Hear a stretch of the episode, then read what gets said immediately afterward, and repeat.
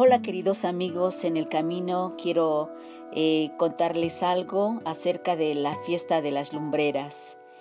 Eh, se llama Hanukkah a la celebración hebrea que significa la fiesta de las lumbreras, en recuerdo a la victoria de los macabeos judíos sobre Antíoco Epifanes que hace aproximadamente 2200 años.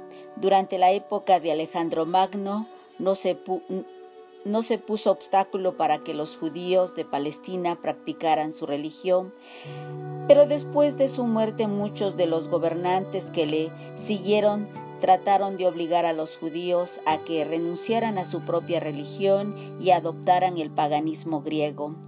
El rey más eh, decidido a arraigar el judaísmo fue Antíoco IV, puso imágenes de Zeus por todo el país y, el propio, en, y en el propio templo y quiso obligar a que se adorase y se sacrificase ante sus ídolos. Prohibió el sabbat, o sea, el sábado y la observación de las festividades y las leyes dietéticas judías.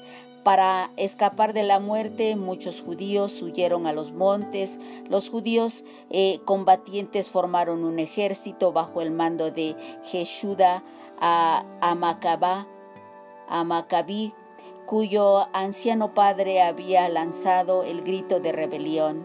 Después de tres años, Yesuda y sus hermanos lograron derrotar a los griegos, purificando el templo y encendieron de nuevo la lámpara una pequeña jarra de aceite hallada en el templo y cuyo contenido no parecía ser suficiente más que para un solo día. Bastó para mantener encendida la menorá durante ocho días. De aquí que surgió la costumbre de observar Genuca. Durante ocho días, todos los años, encender ocho velas en Genuca. La primera noche se enciende una sola vela y cada noche se va incrementando el número hasta que la última noche queda prendida las ocho velas. Es interesante esta historia porque esto significa la gran victoria que el Creador eh, les ha dado al pueblo de Israel, porque recuerdan que Dios es luz y, Dios quiere que cada ser humano eh, tenga luz y, pueda vivir eh, en una brillantez hermosa en su presencia.